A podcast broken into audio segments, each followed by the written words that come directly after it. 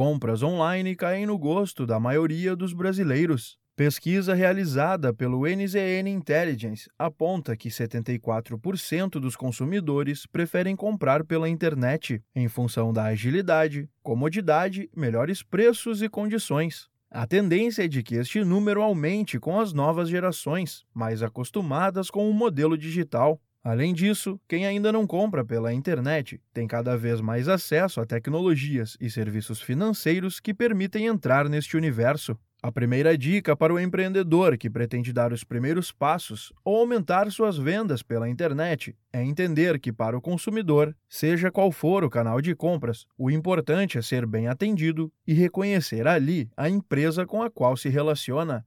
Independentemente do tamanho da empresa, é possível fazer parte deste mercado. O consultor de marketing do Sebrae São Paulo, Adriano Campos, dá dicas para quem ainda não tem uma estratégia digital e pretende vender pela internet. Ele pode começar se aventurando um pouco no mundo das redes sociais, que é para poder se relacionar melhor com, com os clientes ou com possíveis clientes interessados, né, para conhecer o que outras empresas estão fazendo, enfim, o que, que as pessoas estão falando.